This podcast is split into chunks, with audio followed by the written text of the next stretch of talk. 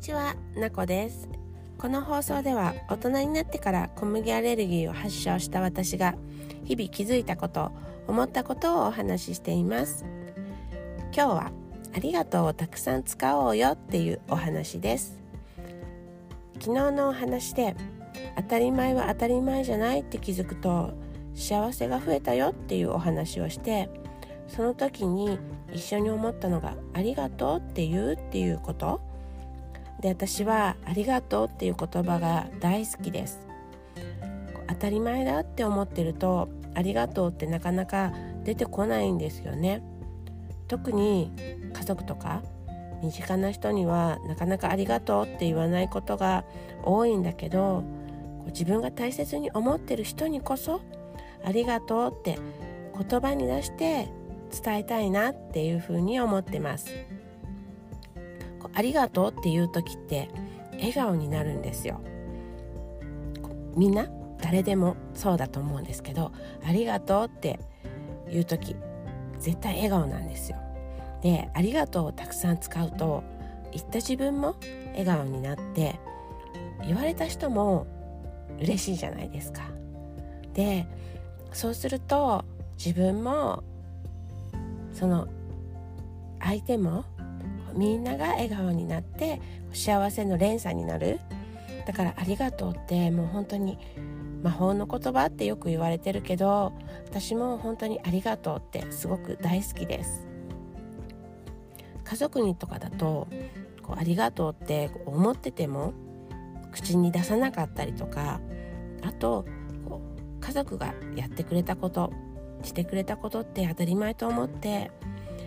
気づかないことっていう2つのパターンがあると思うんだけどうちの娘がすごい「ありがとう」をたくさん使うんですよ。っていうか「ありがとう」ってよく言ってくれるんですね。で例えば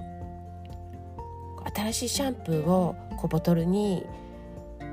入れておいた入れたうちの娘が「ありがとう」ってすごいたくさん使っ言ってくれるんですよ。で例えばシャンプーがこう少なくボトルに少なくなってるからこうシャンプーを新しいのを開けて入れるじゃないですか。そうするとこう娘がお風呂から出てきて「ママありがとうシャンプー新しいの入れてくれたんだね」って言うんですよ。でも私にとったらシャンプー少なくなってシャンプー新しいの入れて当たり前のことなのに娘はそれに「ありがとう」って言葉に出して言ってくれるんですね。でそんなことでもやっぱり言われたらすごく嬉しいんですよね。本当になんか親としてというか家族としてやって当たり前のことなのにいちいち「ありがとう」って言うってなかなかないと思うんですけどうちの娘はもう本当にそういうのがすごく多くって些細なことでも「ありがとう」って言うんですよ。でそれってこう「ありがとう」をよく使うっていうのはうん思いやりとかあと気づきを持ついいところを「ありがとう」をよく使うっていうのは思いやりももちろんあるんだけどこう気づきいいところとかをに気づくっていう癖を持つっていうことなのかなと思ってこういいことに気づきやすい当たり前だって思わずに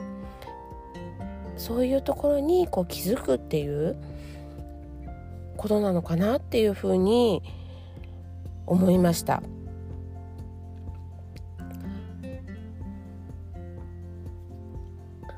で大事なのは、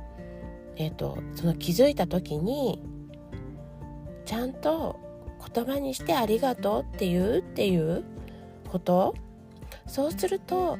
相手のそうすると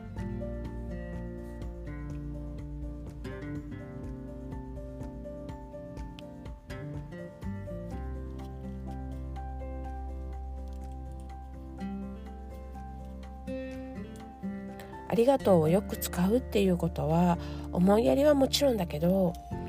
何か小さいことでも気づくっていうことこういいところを見る。癖になってるっていうことなのかなって思いました。で私もそういうちっちゃいこととかにこう気づく人になりたいなと思って「ありがとう」をたくさん使うっていうことは気づいて言葉に出して「ありがとう」を使うっていうことで「ありがとう」をたくさん使ったら自分も幸せ。言ってもらった人も嬉しい。だから「ありがとう」はたくさん使いたいなって思います。今日は「ありがとう」をたくさん使おうってタイトルにつけたんだけど本当はねたくさんありがとうに気づこうっていうことと気づいたらこう絶対口に出してありがとうって言おうっていうお話です。最後まで聞いてくれてありがとうございます。じゃあまたね。バイバイ「